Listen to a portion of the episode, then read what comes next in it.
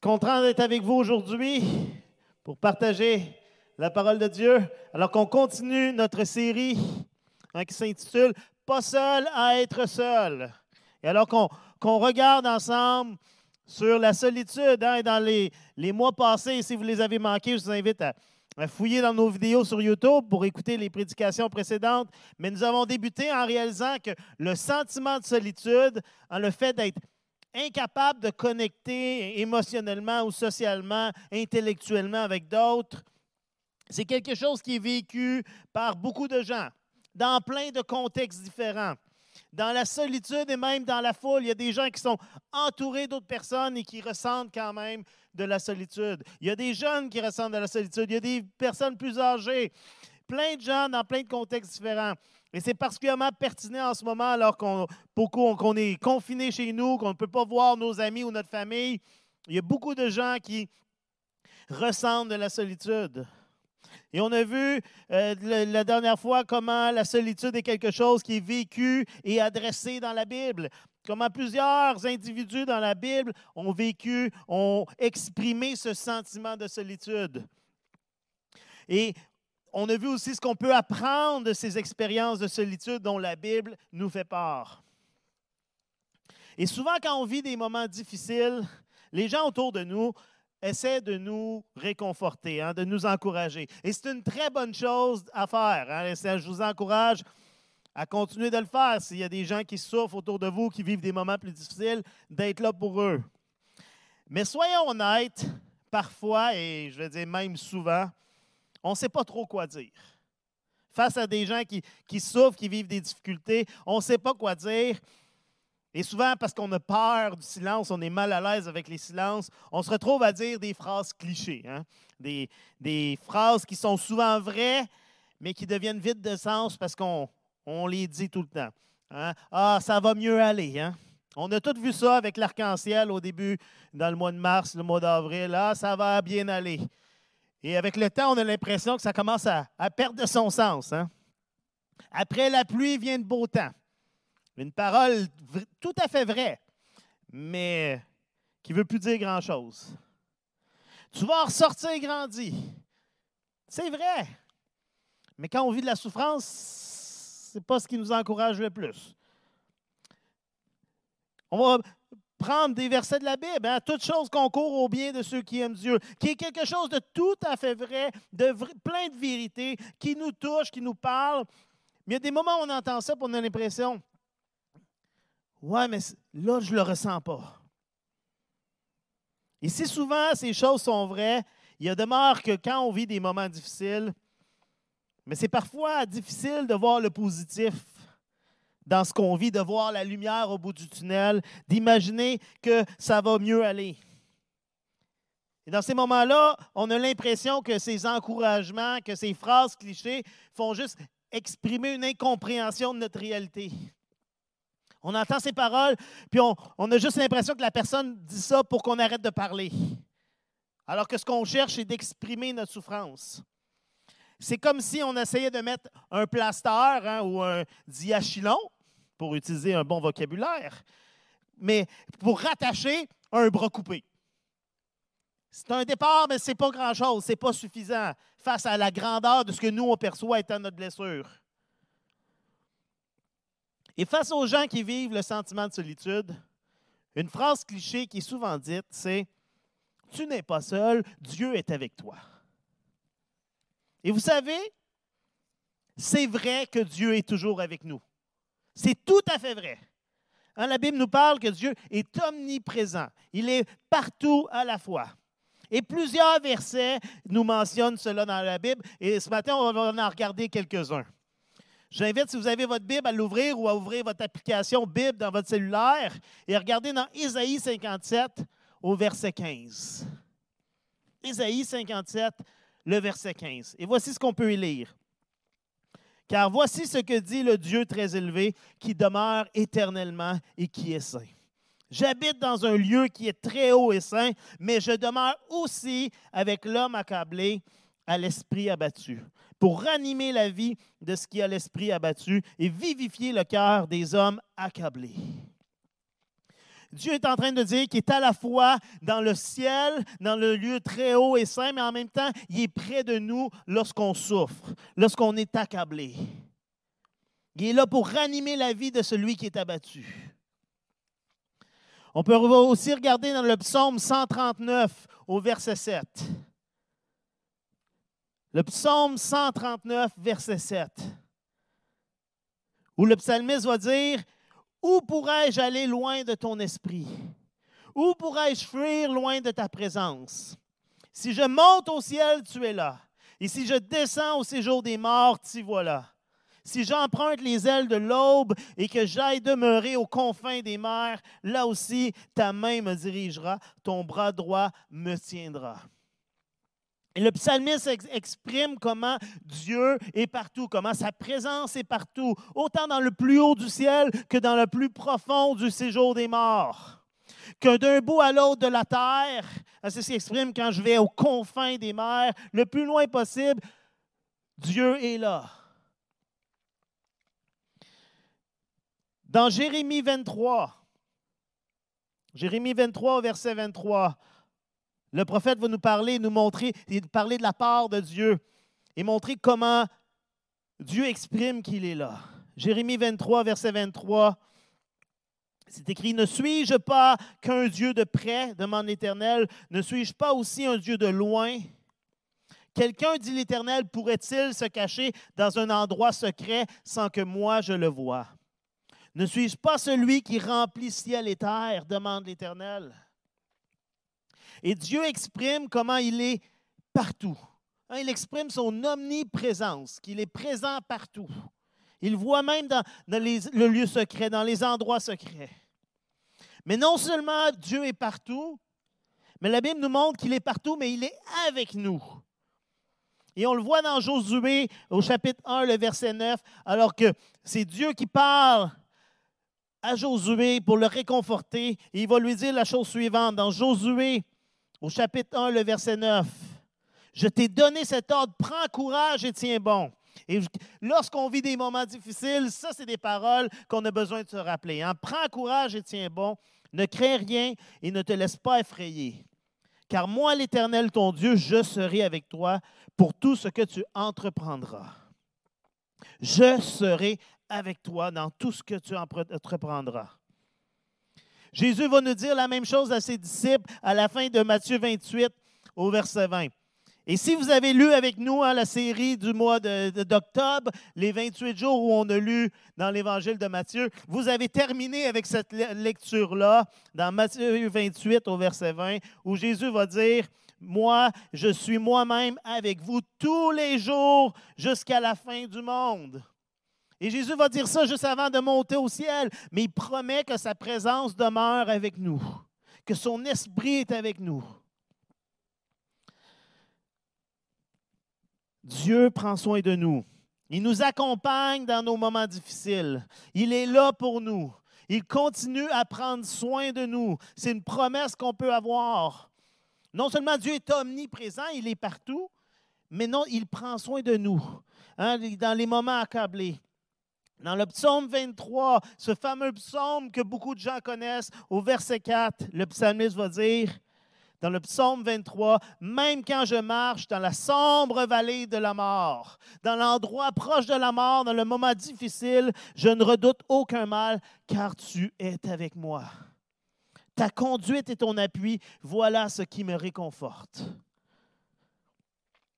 Dieu est avec nous dans les moments les plus sombres. Hein, il est dans le plus haut comme dans le plus bas. Et ça, ça devrait nous encourager. Ça devrait nous aider quand on se sent seul. Mais la difficulté, c'est que souvent, même si on sait que Dieu est là, on ne le ressent pas toujours et on l'oublie. On le sait dans notre tête et les gens nous le rappellent, hein, Dieu est avec toi. Puis on fait, ah oui, je le sais mais on n'a pas l'impression que notre souffrance diminue pour longtemps ou que ça change quoi que ce soit. Et pourquoi est-ce qu'on ne ressent pas toujours la présence de Dieu? Il y a des moments où on, vit un moment avec Dieu, on fait Waouh, c'est clair que Dieu était là, que j'ai été touché, j'ai ressenti quelque chose. Puis il y a d'autres moments où c'est comme la sécheresse. C'est comme si on est seul dans le désert, il n'y a personne à des kilomètres à la ronde. Lorsqu'on regarde dans la Bible, on voit une différence entre l'omniprésence de Dieu, c'est-à-dire le fait que Dieu est partout, et sa présence manifeste, c'est-à-dire Dieu qui se révèle d'une manière tangible, d'une manière concrète, d'une manière que les gens peuvent expérimenter. On peut penser entre autres à Adam et Ève lors de la création. Le chapitre 3 de Genèse nous parle comment Adam et Ève étaient dans le jardin et que Dieu vient pour les rencontrer. Mais pourtant, Dieu est partout, mais il vient quand même d'une manière manifeste pour rencontrer Adam et Ève. Hein, l'histoire nous parle comment il les cherche. Si vous connaissez l'histoire de Moïse, vous connaissez l'histoire du buisson ardent dans Exode 3, où Moïse va voir un buisson qui est en feu. Et le texte nous parle comment l'ange de l'Éternel était à l'intérieur du buisson. Comment Dieu était à l'intérieur du buisson d'une manière concrète, tangible, manifeste. Comment il y a des moments où Dieu se révèle d'une manière plus précise. Dans Exode 33, je vous invite à tourner avec moi dans Exode 33 au verset 8. Alors qu'on va lire ce texte qui nous raconte comment Moïse et le peuple d'Israël vivaient la présence de Dieu d'une manière spéciale. Exode 33, ça nous dit, chaque fois que Moïse sortait pour aller à cette tente, le peuple se levait et chacun se tenait à l'entrée de sa tente pour suivre Moïse du regard jusqu'à ce qu'il soit entré dans la tente. Dès qu'il y pénétrait, la colonne de nuée descendait et se tenait à l'entrée de la tente, et l'Éternel s'entretenait avec Moïse. Tout le peuple voyait la colonne de nuée se tenir à l'entrée de la tente, et le peuple tout entier se levait et se prosternait, chacun à l'entrée de sa tente. L'Éternel s'entretenait avec Moïse directement comme un homme parle avec son ami. Puis Dieu, euh, Moïse regagnait le camp, mais son jeune assistant, Josué, restait dans la tente. Cette dernière phrase-là est incroyable. Hein? Josué qui voulait encore plus de la présence de Dieu. Mais ce texte-là nous montre comment, à ce moment-là, Dieu s'est manifesté à travers une colonne de nuée. Il était toujours là, il est partout à la fois, il voit tout, il sait tout, mais il se révélait à son peuple d'une manière spéciale. Et le peuple le voyait et réagissait comment? En l'adorant. Moïse prenait du temps pour parler avec lui. Et Dieu se manifestait. Sa présence était différente à ce moment-là. Dans Daniel, au chapitre 3, on retrouve quelque chose de semblable aussi dans l'histoire de Shadrach, Meshach et Abednego. Trois hommes, trois amis de Daniel qui avaient refusé d'adorer l'idole que le roi voulait qu'il adore, qui ont été, à cause de ça, punis, envoyés, jetés dans une fournaise, dans un feu immense, tellement chaud, et ils sont lancés dans le feu. Et au verset 24 de Daniel 3, c'est écrit, c'est alors que le roi Nebuchadnezzar fut saisi de stupeur. Il est surpris. Il se leva précipitamment et s'adressa à ses conseillers. Il demanda, n'avons-nous pas jeté trois hommes tous ligotés dans le feu? Ils répondirent au roi, bien sûr, Majesté. Eh bien, reprit le roi, je vois quatre hommes sans lien qui marchent au milieu du feu sans subir aucun dommage corporel. Et le quatrième a l'aspect d'un fils des dieux. Dieu était toujours là avec Shadrach, Meshach et Abednego. Mais à ce moment-là, le moment qu'ils sont dans le feu, hein, le moment qu'ils sont dans le moment difficile, il choisit de se manifester à eux d'une manière tangible, d'une manière corporelle. Et Dieu se révèle d'une manière précise. Et il y a des moments où Dieu choisit de rendre sa présence tangible, de rendre sa présence manifeste, visible, expérimentable. Et il y a d'autres moments où Dieu choisit de ne pas rendre sa présence manifeste. Mais dans tous les cas, Dieu est toujours là. Dieu est toujours présent. Et ça, c'est une réalité qu'il faut, c'est une vérité qu'il faut qu'on comprenne. Dieu est toujours présent. Mais cela ne signifie pas qu'on va toujours ressentir sa présence qu'on va toujours le vivre d'une manière manifeste ou comme ces gens-là l'ont vécu. Il y a des moments de nos vies où on le vit, qu'on le ressent, puis il y a d'autres moments où Dieu choisit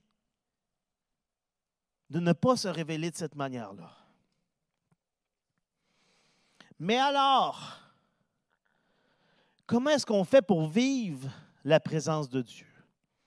Hein, je fais une différence ici entre ressentir la présence de Dieu et vivre une vie transformée par la présence de Dieu. Vivre la présence de Dieu. Parce qu'il y a des gens qui, tout ce qu'ils font, c'est rechercher à ressentir. Hein? Ils l'émotion, ressentir la présence de Dieu. Mais on est appelé à plus que ça. On est appelé à ce que la présence de Dieu nous transforme. Et c'est ça qu'on devrait chercher, à être transformé par Dieu. Et si c'est vécu dans un moment où on ressent quelque chose d'incroyable, merci Seigneur pour ce qu'il fait. Mais Dieu agit de manière différente à différents moments. Et comment vivre la présence de Dieu? Eh bien, tout d'abord, on est appelé à se rappeler constamment que Dieu est présent à chaque instant. On a besoin de se rappeler que Dieu est là, parce qu'on oublie facilement. Parce que ce qu'on est en train de vivre, notre souffrance, nos difficultés, nous ramènent constamment et passent par-dessus et nous font oublier que Dieu est là avec nous.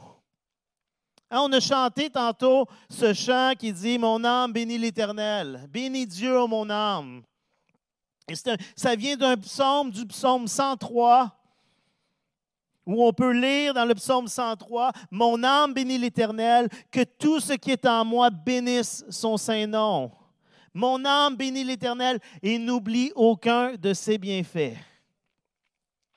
Vous voyez comment l'importance, même pour le psalmiste, de oublie pas ce que Dieu a fait, oublie pas de l'adorer, oublie pas de le bénir, parce qu'on oublie. Et c'est la même chose avec le fait que Dieu est présent parmi nous. On a tendance très facile à oublier, à mettre notre emphase sur ce qu'on vit, sur le petit moment présent et à oublier que Dieu est là.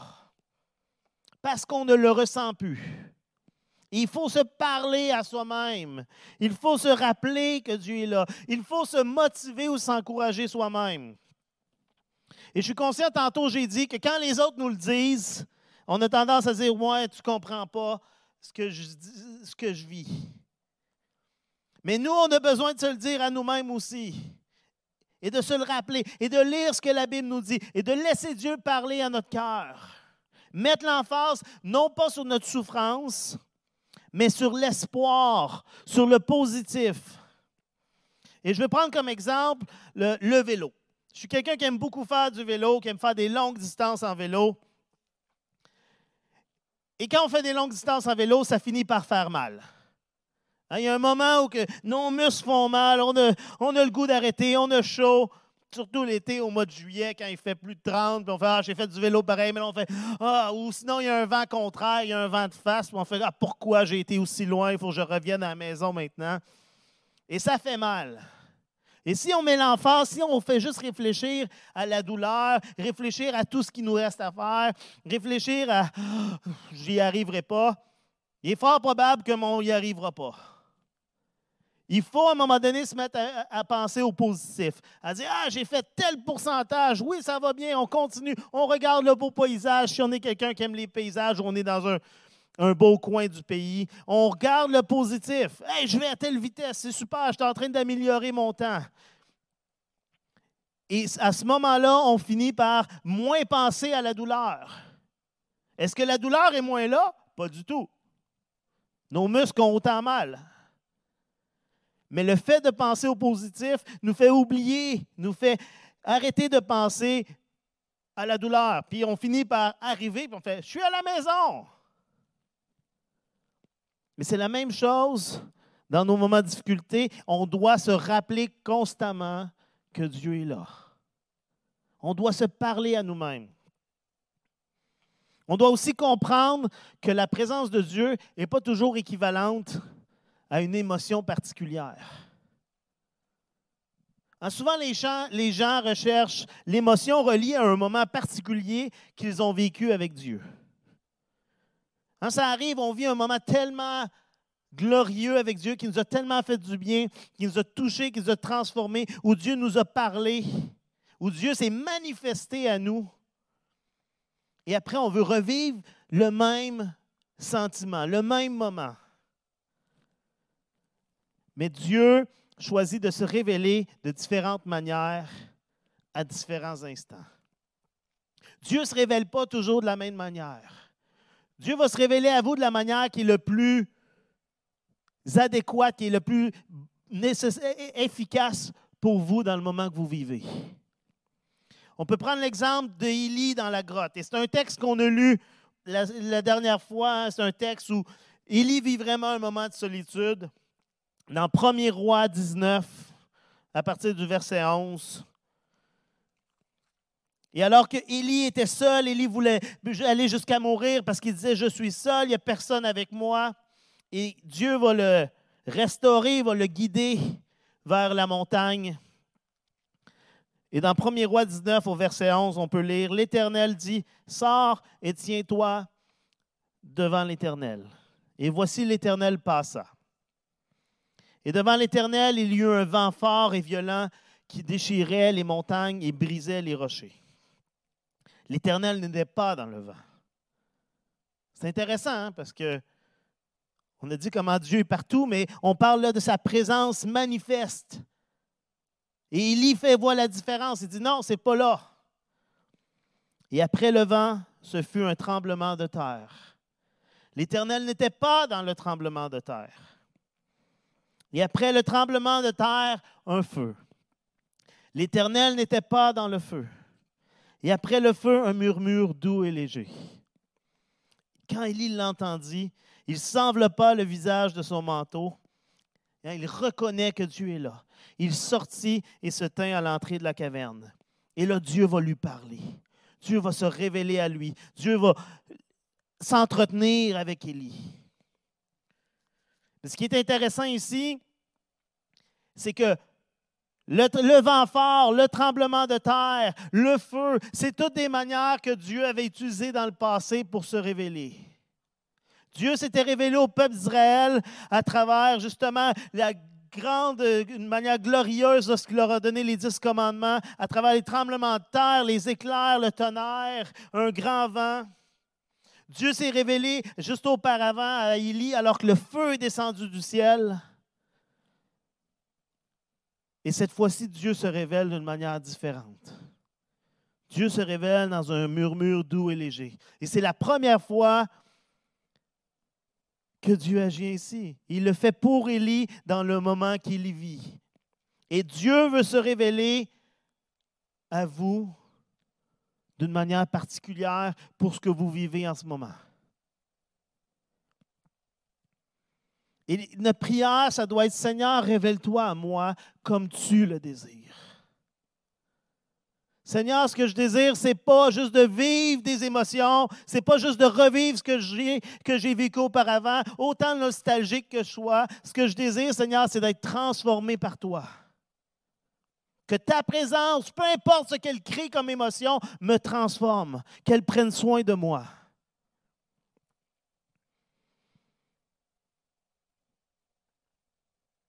Et alors qu'on a cette attitude-là, on va commencer à voir Dieu se manifester, Dieu se révéler de manière différente. Parce que nos yeux cherchent plus juste à revivre la même chose, mais nos yeux cherchent à voir Dieu.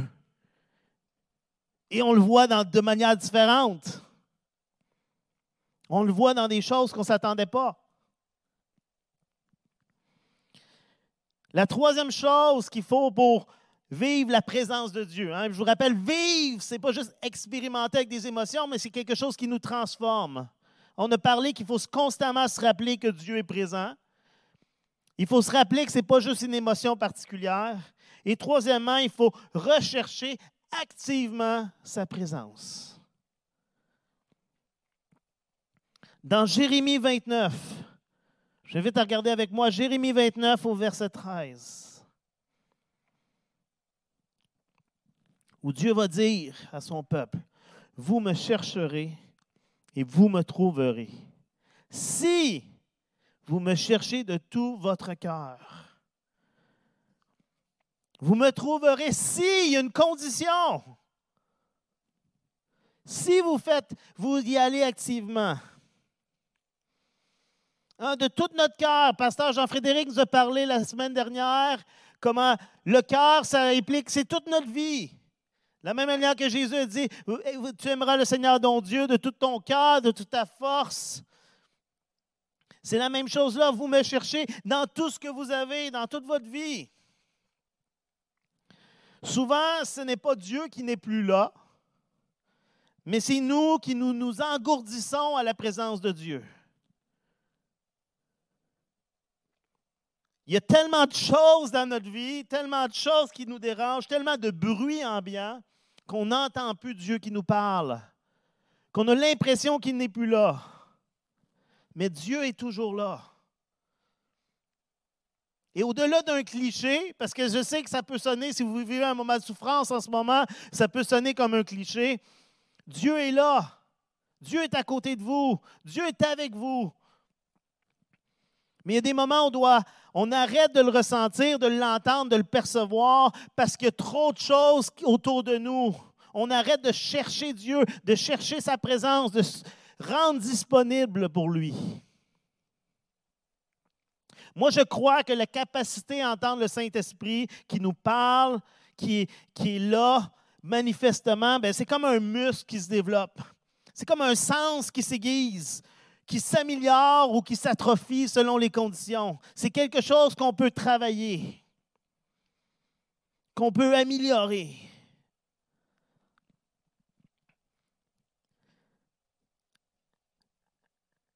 Dans Ésaïe 55, au verset 6, c'est le dernier texte qu'on va lire ce soir, dans Ésaïe 55, au verset 6. Le prophète écrit Cherchez l'Éternel pendant qu'il se trouve. Invoquez-le tandis qu'il est prêt. Isaïe dit L'Éternel est prêt, là. Il est proche de vous. Cherchez-le. Cherchez sa face. Et comment chercher Dieu? Mais premièrement, c'est en, passant du temps avec lui. Hein? C'est en, en le mettant au centre de nos priorités. C'est en disant, je prends un moment, Seigneur, pour toi, pour chercher ta face, pour t'écouter. Un moment pour le louer l'adorer, reconnaître qu'il est Dieu. Un moment pour lire sa parole. Un moment pour lui demander de se révéler à nous. On entend souvent comment le, Saint-Esprit est un gentleman. Hein, il ne s'impose pas, il attend qu'on s'ouvre à lui, qu'on se rende disponible. Un moment aussi pour parfois pour se taire et juste l'écouter. Juste dire, Seigneur, révèle-toi à moi, parle-moi. Montre-moi, Seigneur, que tu es là. À être honnête, Seigneur, j'ai besoin que tu me montres que tu es là, que tu prends soin de moi. Et moi, je crois que si on, fait ça et qu'on n'a pas de préconception de comment ça va se dérouler, qu'on n'a pas un scénario défini à l'avance, Dieu va se révéler. D'une manière ou d'une autre, mais Dieu va, vous parler. Hein, si vous suivez euh, nos temps de, les matins alors qu'on lit la parole de Dieu, alors qu'on passe du temps en contact étroit avec Jésus, il y a toujours un moment où c'est juste un moment pour écouter Dieu qui nous parle, pour dire Seigneur, montre-moi qu'est-ce Seigneur, parle-moi concernant ceci. Et juste attendre, juste prendre quelques minutes où on arrête de parler et on écoute. Et c'est souvent quelque chose qu'on a tellement de difficultés à faire. Et là, je me parle à moi, là. C'est tellement facile juste de parler, de parler, de parler. Mais c'est tellement difficile juste d'écouter. J'ai commencé en parlant sur comment euh, souvent les gens sont, on a de la misère, on veut juste dire des, paroles parce qu'on sent mal avec le silence. Mais souvent, les gens qui souffrent, qu'est-ce qu'ils ont besoin? Ils n'ont pas besoin de mille solutions. Ils n'ont même pas le goût d'entendre nos solutions souvent parce qu'ils connaissent. Ils ont besoin juste d'exprimer ce qu'ils ressentent, ce qu'ils vivent.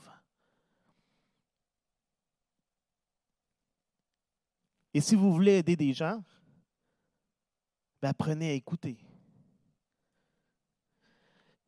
Et j'en profite, hein? on parle sur la solitude.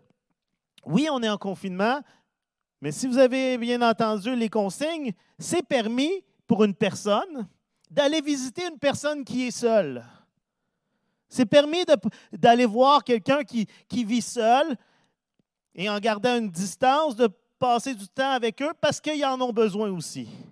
Et je vous encourage, si vous connaissez des gens qui sont seuls, au cours des prochaines semaines, prenez un rendez-vous et allez les visiter.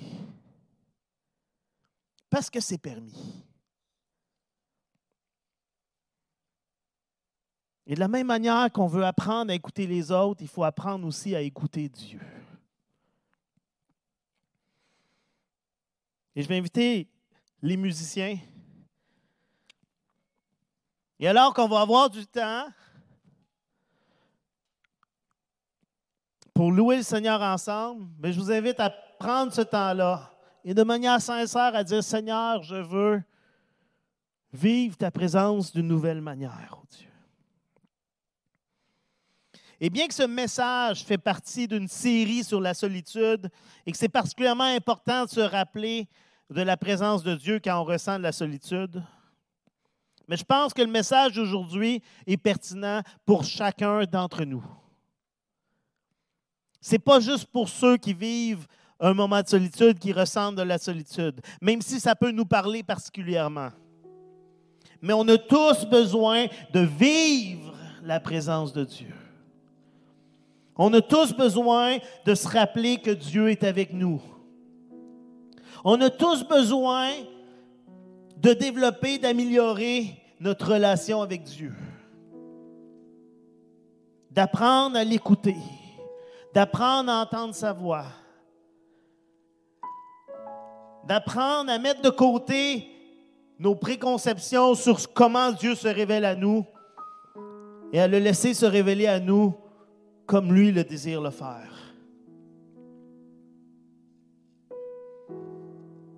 Élie a juste attendu hein, dans la grotte. Élie ne parle pas. Élie ne dit pas, Seigneur, es-tu là? Il attend. Et Dieu se révèle. Il y a plein de choses avant. Mais quand Dieu est là, Élie le sait. Et là, il sort. Des fois, on a juste besoin de dire, Seigneur, j'attends. Seigneur, je veux juste t'adorer.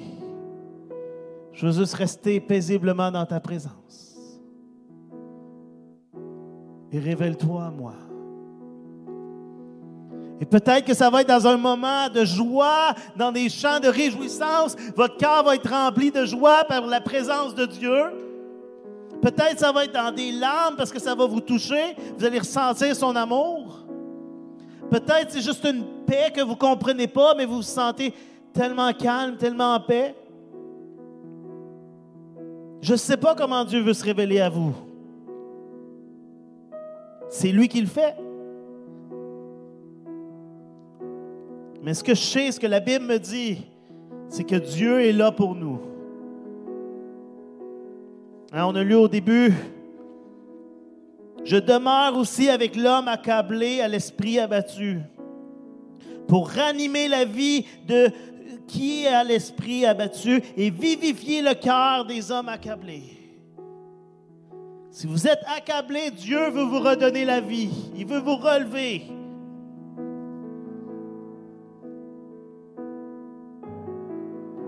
Je vous invite à juste passer du temps à vous rendre disponible pour sa présence.